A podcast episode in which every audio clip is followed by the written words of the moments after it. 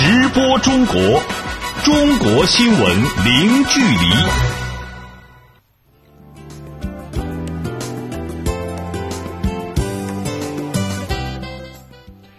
这里是直播中国节目，听众朋友您好，我是主持人林飞。你好，我是杨敏。今天节目的主要内容有：二零一六年度中国农民工数量达到二点八亿，薪酬待遇和劳动条件明显改善。美国总统特朗普提名驻华大使表示，上任后将推动中美农业合作。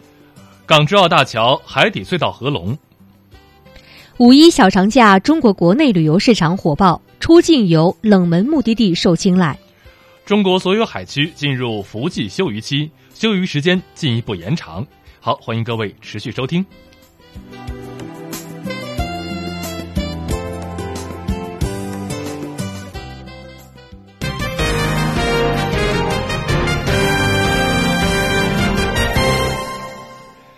日前，中国国家统计局公布了二零一六年农民工监测调查报告。报告显示，截至二零一六年年底，中国农民工总人数达到二点八亿人，这也是五年来报告增幅首次扩大。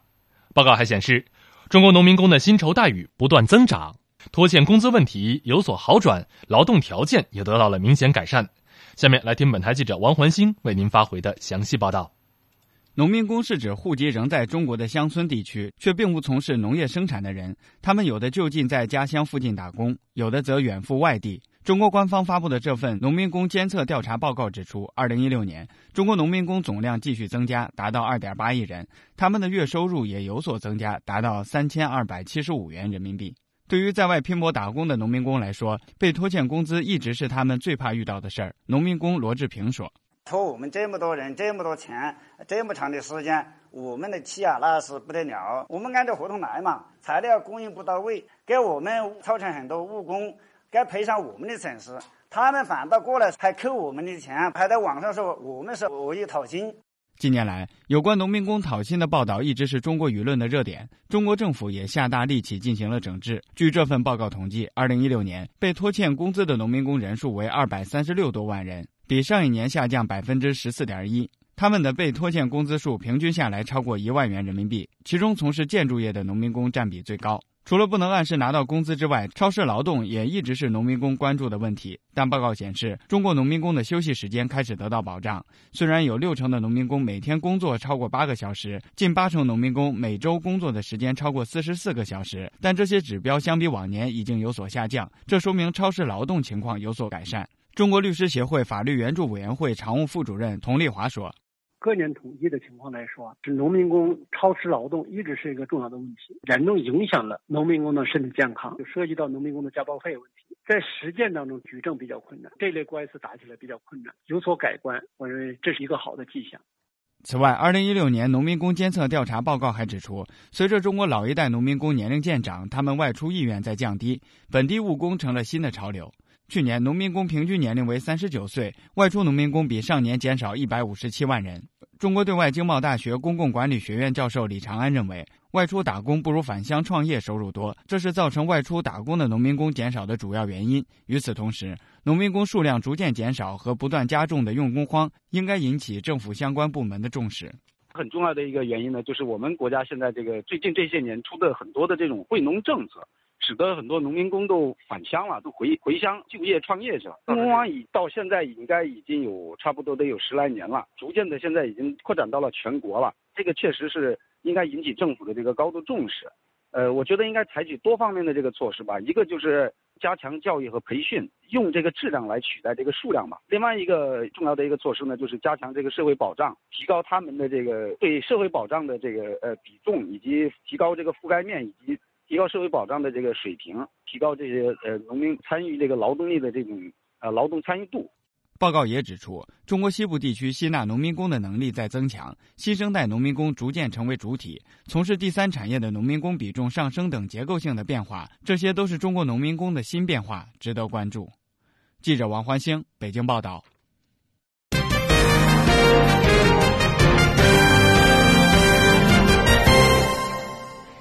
好，接下来我们来看外交领域的新闻。当地时间五月二号，美国总统特朗普提名的驻华大使艾奥瓦州州长布兰斯塔德将出席参议院外事委员会的听证会。届时，委员会二十一名成员将就一系列问题对布兰斯塔德进行询问，包括有关布兰斯塔德曾参加赴中贸易代表团的经历、对中美关系的观点等。布兰斯塔德近日在艾奥瓦共和党委员会为他举行的欢送会上表示：“我深感荣幸，美国总统特朗普选择我出任驻华大使，出使这个世界上最大的国家。我们现在面临的最大挑战，就是要找到跟中国一起解决朝鲜问题的办法。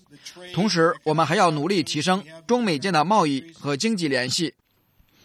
他特别强调，提升美中关系不仅对于两国人民有利，更将惠及世界。布兰斯塔德承诺，抵达北京之后不久将举办一个行业招待会，促进美中两国在农业方面的合作。布兰斯塔德现年七十岁，一九八三年至一九九九年以及二零一一年至今担任艾奥瓦州州长，期间多次访华。去年十二月，他曾被特朗普提名为美国驻华大使，需获得美国参议院批准才能够正式任命。他被认为是对华友好的美国政界人士之一。今年是中国和斯里兰卡建交六十周年，也是两国签署米交协定六十五周年。日前，本台记者专访了斯里兰卡前驻华大使古纳提拉克，他表示，斯里兰卡与中国的友好交往历史悠久。五月即将在北京举行的一带一路国际合作高峰论坛，将进一步深化两国全方位合作。为斯里兰卡带来新的发展机遇。详细内容，我们来听本台记者杨天舒、王琦、廖继勇发回的报道。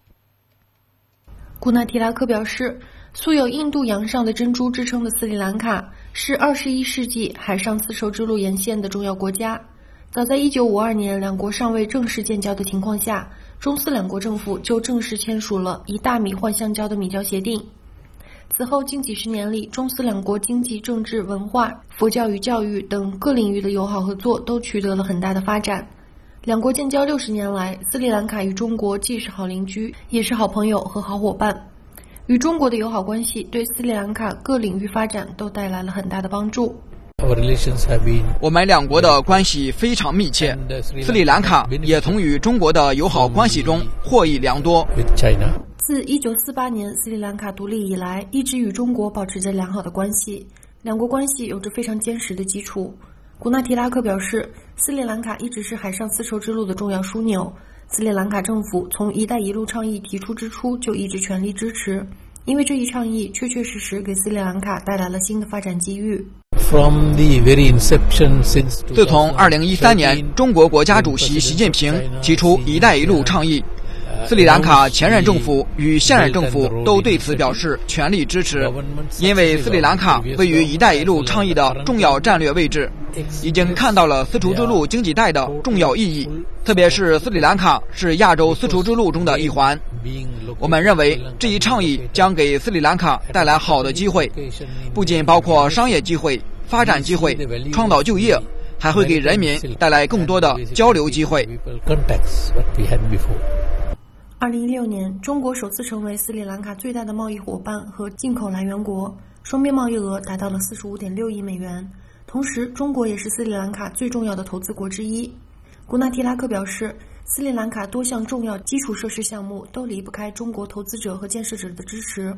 特别是中国投资建设的科伦坡港口城项目，为当地创造了超过八万个就业岗位，带动了整个地区乃至国家的经济发展。这个中国项目将促进科伦坡金融中心的发展。项目一旦完成，科伦坡整个城市将得到全新的改变，将为这里吸引许多游客和外国投资。古纳提拉克表示，科伦坡港口城等项目建设得益于“一带一路”倡议。在这一倡议的帮助下，斯里兰卡在贸易、投资等方面的优势得到了很大的提升。对于两国关系在未来的发展，古纳提拉克表示充满信心。We believe.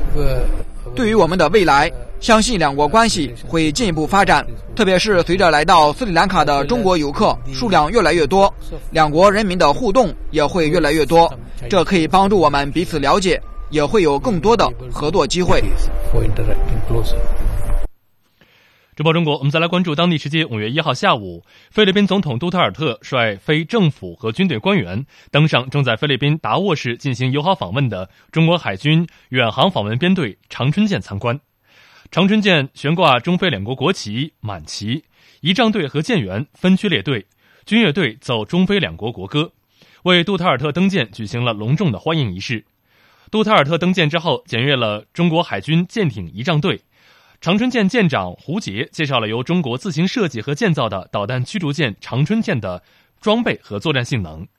杜特尔特说，他很感谢中国政府派军舰到菲律宾访问，希望中国军舰以后有机会再来访问。他还表示，菲中两国海军可以展开联合军演。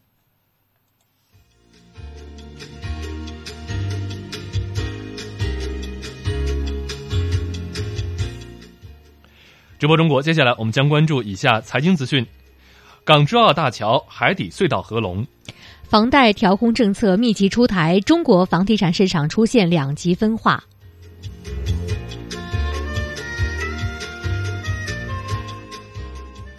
直播中国，中国新闻零距离。欢迎您持续关注直播中国，我们先来关注中国最新的股市和汇市信息。首先是股市方面。二号，中国内地沪深两市早盘低开，沪指午后跌幅持续扩大，临近尾盘跌幅有所收窄。截至收盘，上证指数收报于三千一百四十三点七一点，下跌十点九五点，跌幅百分之零点三五，成交金额一千七百六十四亿元人民币。深圳成指收报于一万零两百二十三点九七点，下跌十点六八点，跌幅为百分之零点一零，成交金额两千二百五十二亿元人民币。香港恒生指数收报于两万四千六百九十六点一三点，上涨八十一点零零点，涨幅百分之零点三三，成交金额港币六百九十六点六亿元。台湾加权股价指数收报于九千九百四十一点二七点，上涨六十九点二七点，涨幅为百分之零点七，成交金额新台币九百九十六点零五亿元。我们再来看汇市信息。中国外汇交易中心二号授权公布的人民币对世界主要货币汇率中间价如下：一美元兑人民币六点八九五六元，一欧元兑人民币七点五二二七元，一百日元兑人民币六点一六七七元，一港元兑人民币零点八八六五三元，一英镑兑人民币八点八九五三元，一澳大利亚元兑人民币五点一九五一元。一新西兰元兑人民币四点七七一九元，一加拿大元兑人民币五点零四三五元。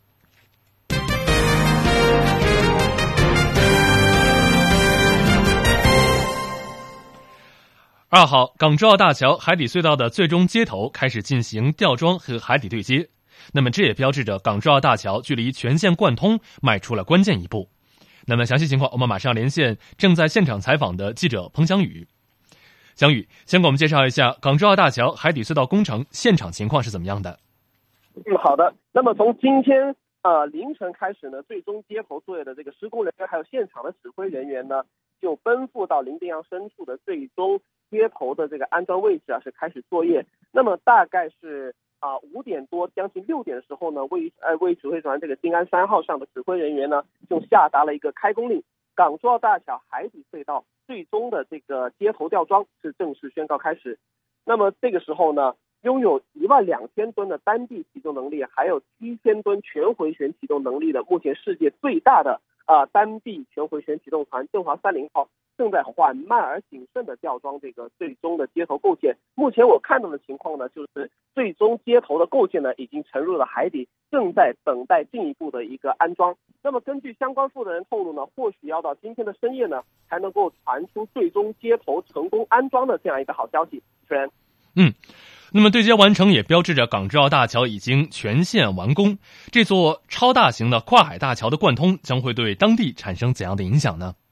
嗯，好的。那么众所周知呢，港珠澳大桥呢是连接香港、澳门，还有咱们呃内地的珠海这三个地方。那么港珠澳大桥呢建设多年来呢是一直受到了世人的一个广泛的关注。那么这一次呢，这个最终接头的这个成功安装了，将标志着这个大桥的沉管隧道呃的贯通呢，已经进行到了一个最后一环的这样一个阶段。那么最终接头成功安装之后呢，那个整个港珠澳大桥的这个主体工程也将进入一个全线贯通的这样一个重要的一个节点。呃，那么大家都知道，广东还有香港还有澳门一直是中国啊非常活跃的一个经济一个区域，被誉为是黄金珠三角。那么一直以来呢，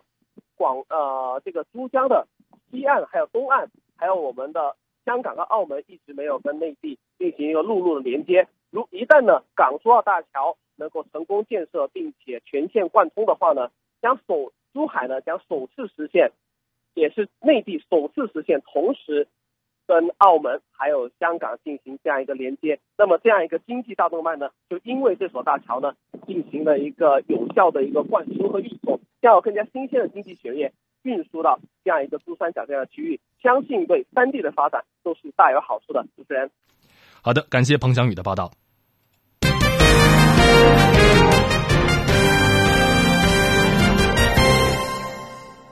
近期，中国部分一线城市再次收紧房贷政策，民众买房的成本越来越高，热点城市楼市降温明显。但与此形成鲜明对比的是，郑州、西安等一些二线城市则出现了量价齐涨的现象。详细情况，我们来听本台记者陈宇发回的报道。五一过后，北京地区的新房、二手房房贷政策再次收紧，从二号起，首套房执行基准利率。二套房在基准利率的基础上上浮百分之二十，而上海、深圳等一线城市紧随其后。上海多家银行将首套房贷利率进行上调，从原先行业统一的九折上调到九五折，甚至基准房贷审核力度也空前严格。业内人士指出，此举对楼市调控来说是非常严厉的举措。上海易居房地产研究院副院长杨红旭说：“三幺七之后，北京政策收的特别紧，希望楼市尽快降温，房价尽快平稳。”所以说呢，它是率先在全国把这个首套和二套的利率都收紧了。像类似这个其他的热点城市啊，像深圳、上海、广州和和三线城市，呃，这个利率都会逐步的上升。业内人士以北京为例指出，自三幺七新政开始的一系列楼市调控政策改变了市场预期，北京楼市明显降温。四月，北京二手住宅市场量价齐跌，不仅网签套数下滑超三成。成交价格更是由升转降，跌幅达百分之六，结束了二零一五年底以来连续上涨的趋势。而此次房贷利率的调整，对目前整体市场下行的趋势起到雪上加霜的作用。中原地产首席分析师张大伟说：“房地产市场的变化的话，其实主要看两个基本条件，一个基本条件就是信贷政策是否宽松。”从目前来看的话，都是有明显的收紧。然后第二个市场的决定性因素的话，应该说就是供需结构。从目前来看的话，投资需求一旦离场，在信贷的约束下，市场很明显的会出现需求这个萎缩的这么一个表现。另外，从供给上来看的话，我们看到像北京、包括上海最近都有比较大宗的土地出让。虽然说短期不能形成房源，但是对于买卖市场的预期来看的话，都有一个缓解，不存在再涨的可能性。与此同时，随着限购的城市范围逐渐扩大。一些刚刚加入限购大军的城市，楼市则出现了升温的现象。据经济参考报报道称，郑州出现裹着被子连夜排队买房的现象。有业内人士指出，在郑州部分区域限购之下，未限购区域迎来了类似于2016年9月的疯狂市场行情。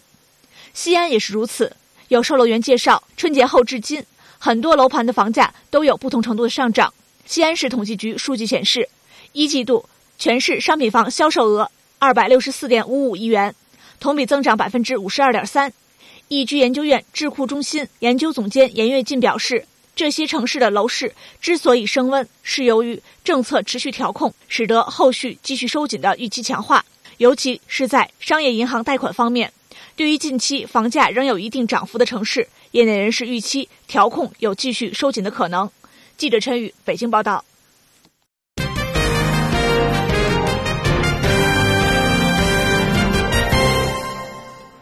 直播中国，我们再来关注第十届中部博览会将于五月十七号到十九号在安徽省合肥市召开。本届中部博览会的主旨论坛及开幕式将紧扣“一带一路”内涵和目标，为中部地区开放发展建言献策。同时，大会还将首次举办高规格的外商投资企业座谈会，广泛听取外商投资企业对进一步改善中国投资环境的意见和建议。那么详细情况，来听本台记者李文婷为您发回的报道。作为扩大吸引外资、扩大对外贸易的平台，中国中部投资贸易博览会经国务院批准，自2006年起在中部六省湖南、河南、湖北、安徽、江西、山西轮流举办。记者近日从商务部获悉，第十届中部博览会将于5月17号到19号在安徽省合肥市召开。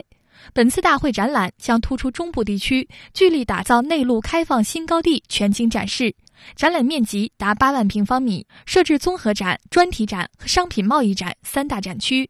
同时，大会还将突出项目洽谈合作，举办中部六省投资环境推介和项目对接会及百家外企对接活动、百家央企对接活动、百家知名民企项目合作对接会等三十一场活动。作为五月“一带一路”国际合作高端论坛结束后举办的第一个重要展会，“一带一路”建设将是本次展会的重要主题。商务部副部长王受文介绍说：“那么这次中博会召开，我们邀请嘉宾的重点就是‘一带一路’的沿线国家。那么我们组委会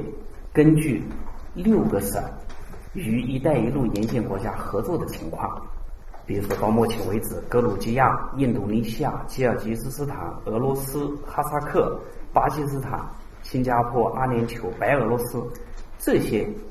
一带一路”的沿线国家将会派一些政府这个代表团来与会。另外，马来西亚、柬埔寨、越南、阿联酋、巴基斯坦，他们的一些企业或者中介机构将参加中博会的展览。另外呢，我们在活动的组织方面将会有三十一场专题的活动。这三十一场活动呢，涉及的领域重点的领域包括基础设施、能源资源。信息技术、健康产业、文化创意、金融等等，那么这些领域呢，也正好是“一带一路”倡议合作的一些重点的领域。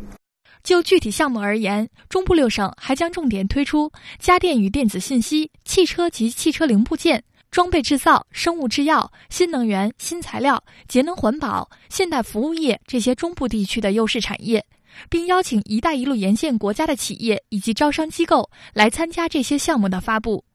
本届中部博览会还将首次举办外商投资企业座谈会，广泛听取进一步完善中国投资环境的意见和建议。王受文说：“在五月十七号，我们将安排呢举办一场高规格的外资企业座谈会，届时呢，国务院的分管同志将出席这次会议，呃，利用中博会的这个平台呢，来听取。”外商投资企业的意见，那么目前呢，外资企业对这场活动非常呃积极，已经有六十余家的外资企业的代表，那么将参加这个座谈会。谈到中国中部地区吸引外资的优势，王受文介绍，今年一季度中部地区吸引外资增长百分之一左右，与全国持平。首先，中部地区通过中欧班列向中亚地区、东欧地区出口。具有非常好的进出口区位优势。其次，中部地区人口相对比较多，劳动力资源丰富，具有劳动力和人才方面的优势。同时，在政策方面，今年三月，中国修订发布了中西部地区外商投资优势产业目录。在优势产业指导目录的目录表中，中部六省增加了四十三条，投资中部的外资企业将在进口设备和税收方面享受优惠。据了解。目前已经有两千四百多名来自跨国公司、民营企业及大型国企的代表确认参加五月在合肥举行的第十届中部博览会。记者李文婷北京报道。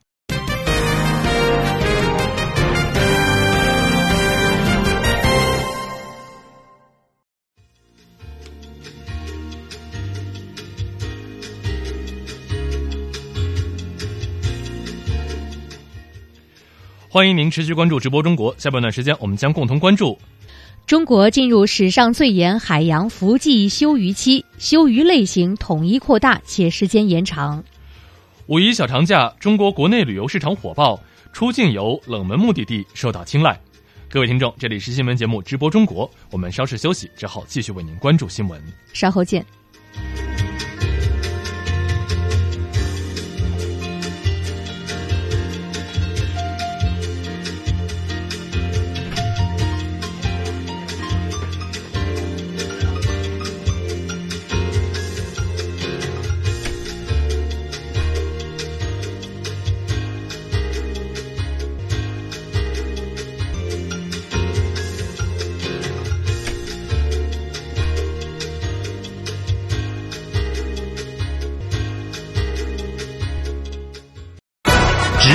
中国，中国新闻零距离。直播中国下半段时间，我们首先关注今天节目的主要新闻。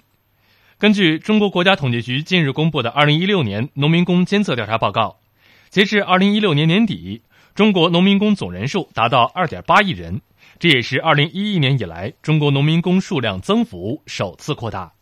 当地时间五月二号，美国总统特朗普提名的驻华大使艾奥瓦州州长布兰斯塔德将出席参议院外事委员会的听证会。布兰斯塔德近日表示，他在任期间将努力促进美中两国在农业方面的合作。二号，港珠澳大桥海底隧道的最终接头开始进行吊装与海底对接，这标志着港珠澳大桥距离全线贯通迈出了关键一步。从四月三十号起，俄罗斯境外火烧入内蒙古大兴安岭原始林区，致使内蒙古大兴安岭乌马林业局伊木河林场发生森林火灾。中国国家林业局启动应急预案，当地正在全力灭火。截至五月二号，火情已经得到控制。刚刚过去的五一小长假，旅游当仁不让的成为了中国经济的一大亮色。据中国国家旅游局数据中心综合测算。全国共接待游客一点三亿人次，同比增长百分之十六点二。在出境游市场上，一些曾经冷门的目的地受到年轻人的青睐。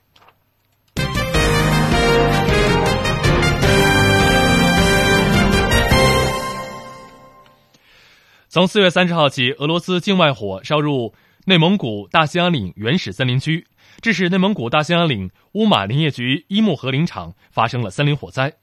中国国家林业局启动应急预案，当地正在全力灭火。截止到五月二号，火情已经得到基本控制。最新情况，来听内蒙古记者站记者宝音发回的报道。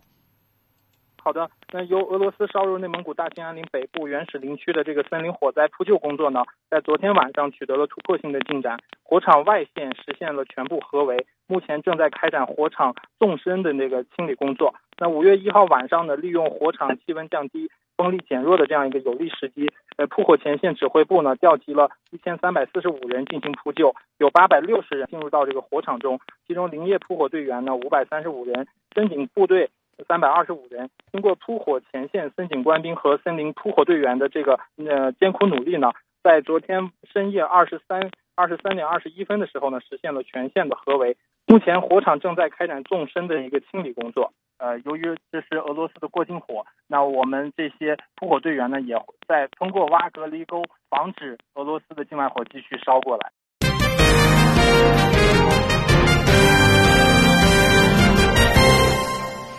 目前，中国渤海、黄海、东海及北纬十二度以北的中国管辖的南海海域都已经进入了伏季休渔期。由于中国在今年对海洋伏季休渔制度做出大幅调整，因此人们也把今年的休渔制度称为中国史上最严的一次休渔。具体情况，来连线本台记者肖中仁。中仁先来跟我们说一说，中国今年对于伏季休渔制度都做了哪些调整？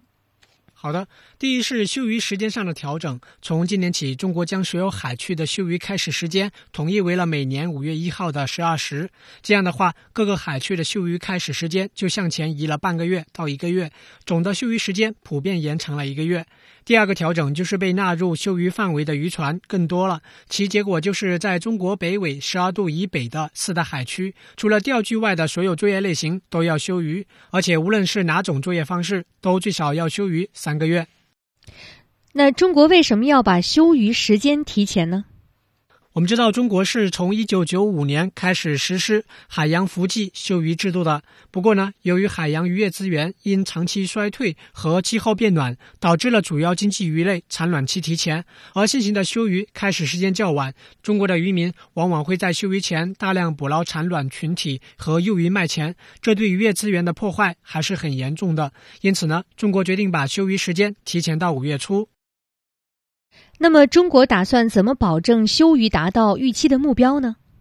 现在各地的渔船都已经回港了。在休渔期间，中国农业部和中国海警局将会严厉打击违规出海作业行为。农业部特别强调，今年要渔民、渔船、渔港联合监管，不因为渔政和海警之间存在分界线而给违规偷捕行为可乘之机。各地也纷纷表示将会严格执法。比如海南表示要利用渔船北斗监控系统、环岛岸基雷达监控系统和渔港视频监控系统来加强监管。一旦发现违规偷捕线索，就要在第一时间出动执法公务船联合执法。浙江也表示将会坚决实施海陆巡查全覆盖，保持违规偷捕行为的零容忍。主持人。好的，感谢肖中仁为我们带来的详细报道。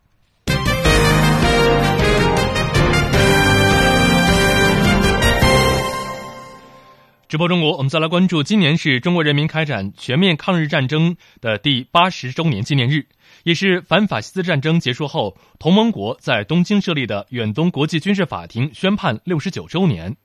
二号，《东京审判：为了世界和平》一书的首发式在上海举行。该书通过对相关文献的全面收集和整理，将重点放在勾勒东京审判这一历史事件的完整面貌上，让历史说话，用史实发言，旨在为维护世界和平、遏制日本右翼否决东京审判等方面做出贡献。具体情况，来听记者吴善阳、唐奇云为您发回的报道。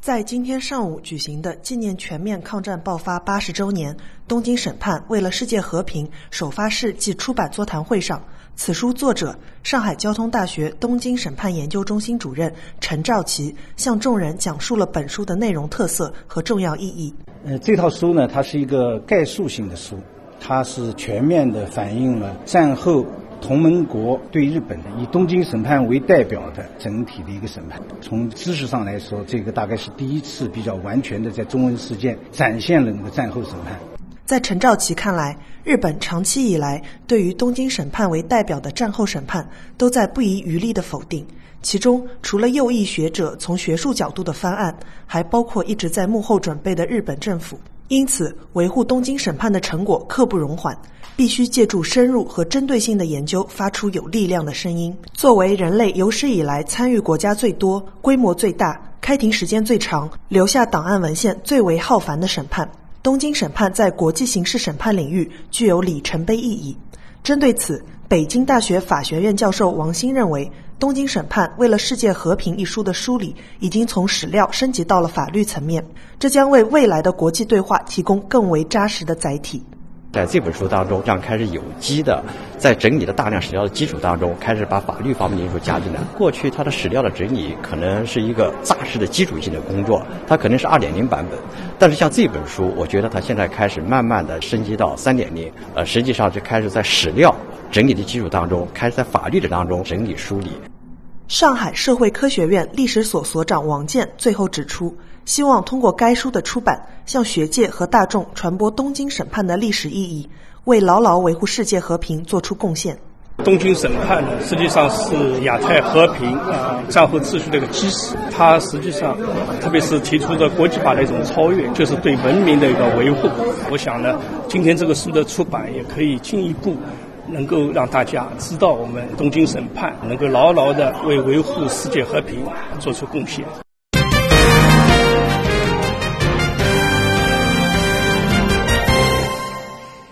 直播中国继续来关注新闻。刚刚过去的五一小长假，旅游当仁不让的成为中国经济的一大亮色。受天气晴好、产品供给丰富等因素影响，全国各地民众出游热情高涨，出游人数、旅游收入双双走高。据国家旅游局数据中心综合测算，全国共接待游客一点三四亿人次，同比增长百分之十四点四，实现旅游总收入七百九十一亿元，同比增长百分之。十六点二，详细内容我们来听记者李林发回的报道。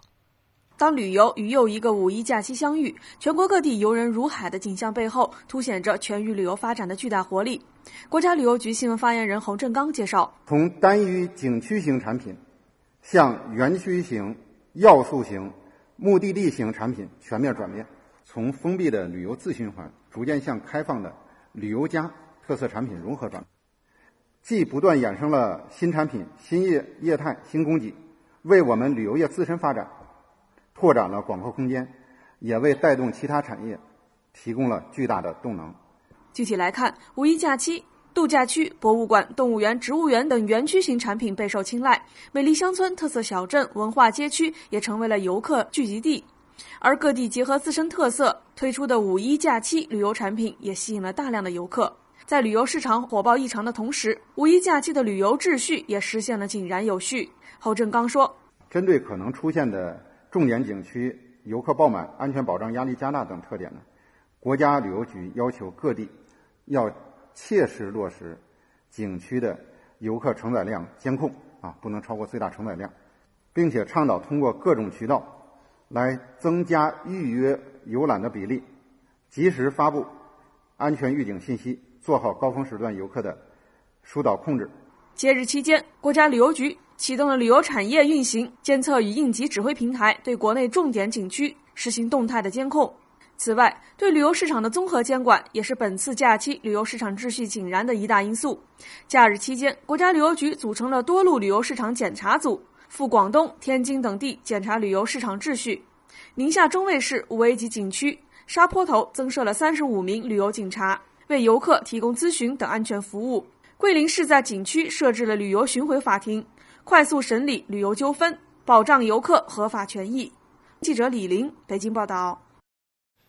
我们再来关注出境游方面，与往年一样，今年五一假期中国出境游依然火爆。而与往年不同的是，今年出境旅游市场上一些曾经冷门的目的地受到了年轻人的青睐。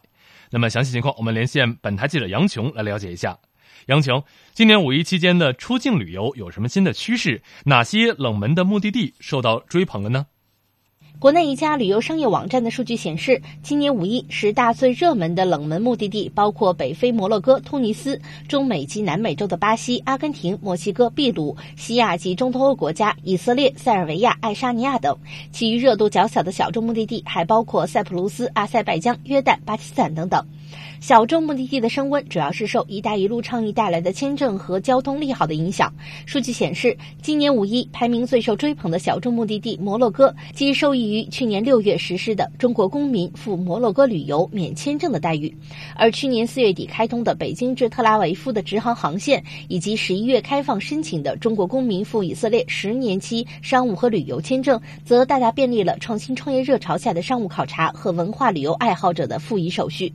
目前，高品质的出境线路越来越受到欢迎，主要体现在更高层次的行程安排，以及更具特色的目的地选择，以及更加个性化的出游方式等等。游轮游中高端主题线路预订人次增长较快。另一家旅游网站的数据显示，游轮游的人次同比去年增长了六倍，继春节、清明的假期后，增速继续领跑细分市场，成为全民度假的潮流方式。同时，含有世界著名自然遗产、国际名校的出境游线路也格外受到游客的欢迎。在其平台上，该类线路同比增长百分之一百六十三，其中含黄石国家公园、羚羊峡谷的美国游产品，含牛津、剑桥名校、大英博物馆等景区的英国线路产品最受欢迎。重走丝绸之路、伊朗摄影之旅等能满足游客文化旅游深度需求的线路也颇受游客关注。主持人，嗯，我们也看到今年南极游和北极游也逐渐的火热起来了。那么这方面情况，再给我们介绍一下。好的，随着中国人人均收入的增加，各家旅行团都推出了更加便宜的南极旅游配套产品。据国际南极旅游组织协会的统计，二零一五年到二零一六年度，全球共有超过三万八千人到南极旅游，其中中国游客有近四千一百人，占总游客人数的百分之十点六。而仅在十年前，造访南极的中国人只有九十九名。预计今年到访南极的中国游客将突破五千人，中国有望一跃成为仅次于美国的。南极旅游第二大客源国。与此同时，北极游、极光游也受到中国人的青睐。由于2016年冬天是此轮太阳黑子爆发期的尾巴，2016年底到2017年初，前往极光特色目的地的人数显著增加。通过跟团游、自由行等方式报名参加极光旅游的游客人数增长了四倍。根据用户搜索预订人数的统计，全球最受中国游客欢迎的六大极光目的地分别是芬兰的罗瓦涅米、冰岛的雷克雅未克、美国的阿拉斯加、中国的漠河、俄罗斯的摩尔曼。斯克及加拿大的黄刀市等等。主持人，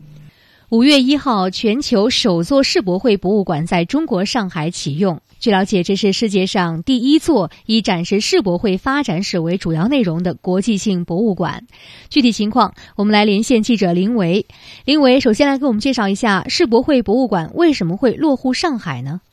好的，我们知道中国在二零一零年举办过上海世博会，当时参展国家和国际组织达到二百四十六个，观展人数达到了创纪录的七千三百多万人次。在那一年，国际展览局就和上海市政府签署了合作备忘录，将世博会诞生以来首座世博主题博物馆设在中国上海。这座博物馆就是你刚才提到的世博会博物馆，它也是国际展览局授权的唯一官方博物馆和官方文献中心，就建在。在上海世博会原址的浦西区域，主持人，嗯，那么具体来说，这座博物馆都展出什么呢？那这个世博会博物馆现在有藏品一万八千多件，按照八个主题分别设立了常设展厅，展厅的总面积约九千平方米。那它的文献中心呢，收藏有书籍五千三百余本，数字图片十万余张，影视资源三千余分种，涉及十二种语言。这些资料将为国际展览局的成员申办和举办世博会提供相关服务。那此外，博物馆还通过仿真模型、多媒体等方式复原往届世博会上展出的精品，再现历届世博盛景。比如，二零一零年上海世博会中国馆展出的多媒体版《清明上河图》就出现在了这个博物馆里。主持人，好的，感谢林伟。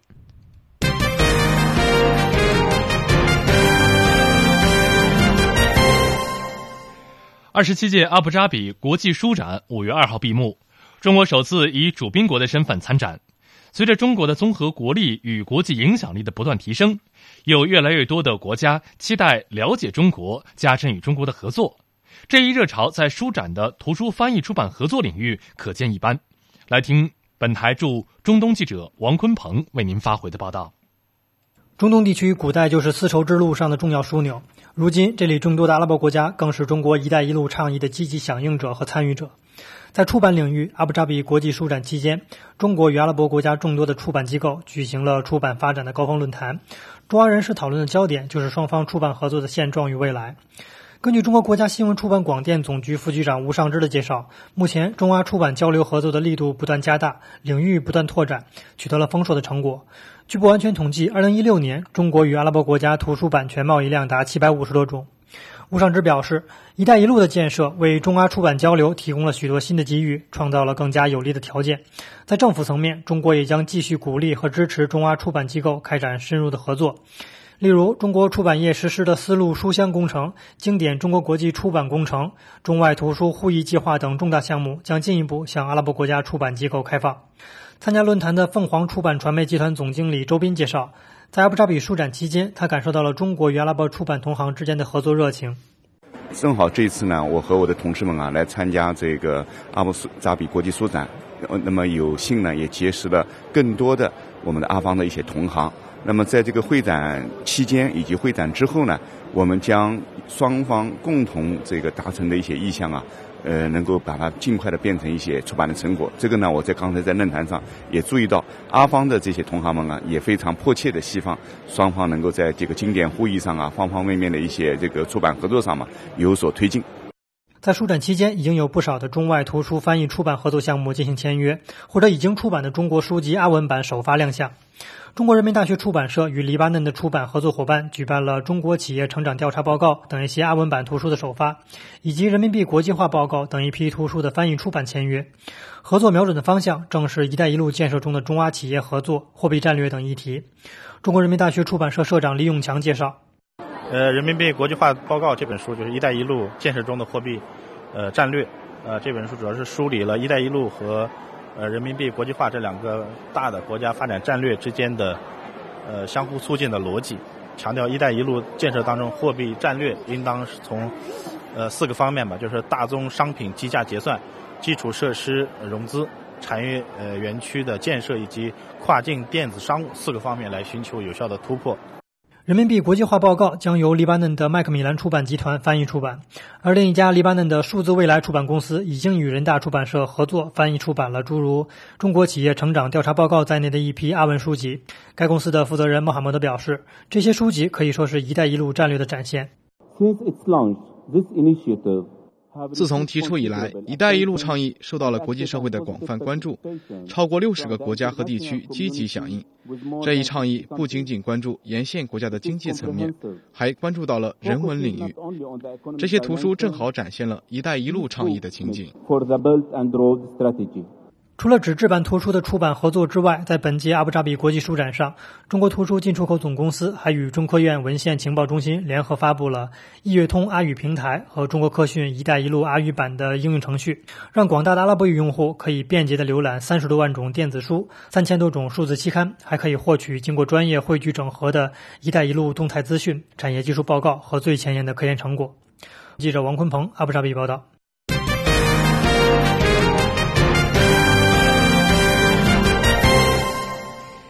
直播中国继续来关注新闻。记者五月一号从多个渠道获悉，四月三十号下午十八时左右，成都机场因无人机干扰航班而采取公共安全限制，二十一架航班分别备降重庆和贵阳机场。记者梳理发现，四月十四号至四月三十号，成都双流机场接连发生九次无人机扰航事件，造成一百三十五个航班备降，数百个航班延误，数万旅客出行受阻滞留机场。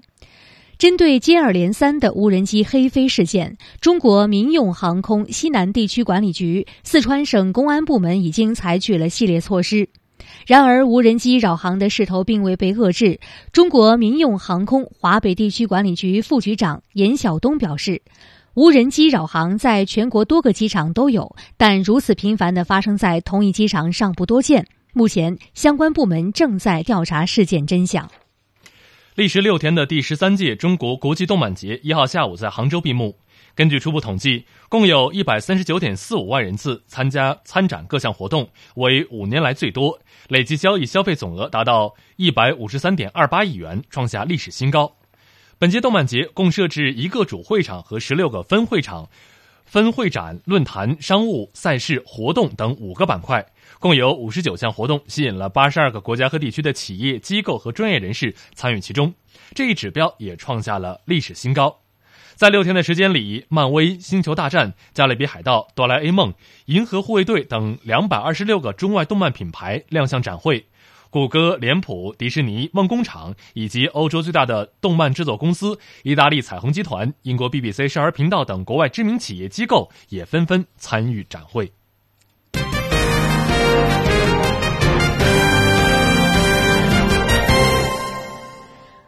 好，直播中国，接下来我们来关注海外华人的相关新闻。据美国《世界日报》报道，美国人领养中国儿童在二零零四年前后达到高峰，当年约有被美国家庭领养的中国儿童上万名，但到二零一四年，这个数字骤降至近两千八百名。据分析，主要原因是中国的生活改善，领养费用也相对提高。长期关注全球跨国领养趋势的学者彼得·塞尔曼指出，在过去，贫困问题是一个家庭遗弃子女的最主要原因，但包括中国、俄罗斯、韩国在内的跨国领养儿童来源国，在过去十年里生活水平都有所提升，这可以解释为什么跨国领养儿童的数量下滑。他说，这背后主要有两大趋势，包括越来越少孩童被丢弃，以及各国内部领养数量的提升。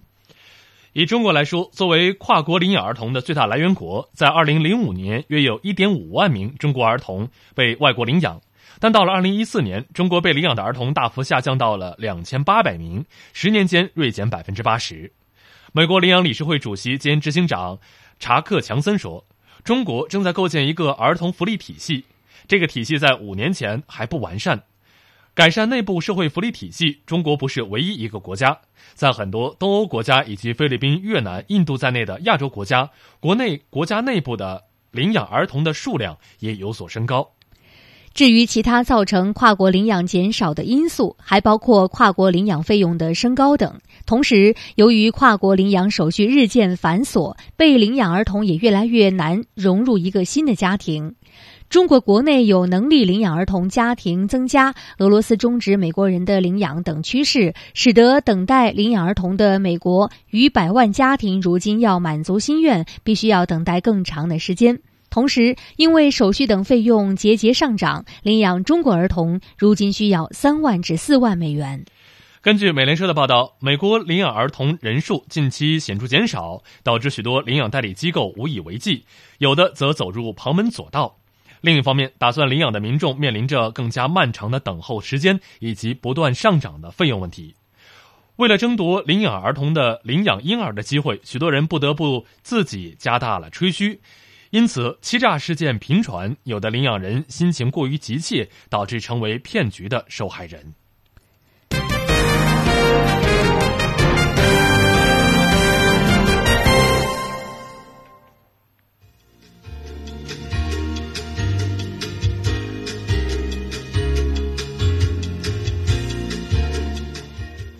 直播中国，在节目的最后，我们来简单回顾一下今天节目的主要新闻。报告显示，二零一六年度中国农民工数量达到二点八亿，薪酬待遇和劳动条件明显改善。美国总统特朗普提名驻华大使表示，上任后将推动中美农业合作。港珠澳大桥、海底隧道合龙。五一小长假，中国国内旅游市场火爆，出境游冷门目的地受青睐。中国所有海区进入伏季休渔期，休渔时间进一步延长。各位听众，今天的直播中国到这里就全部结束了，非常感谢您的收听，我们明天同一时间再会。再会。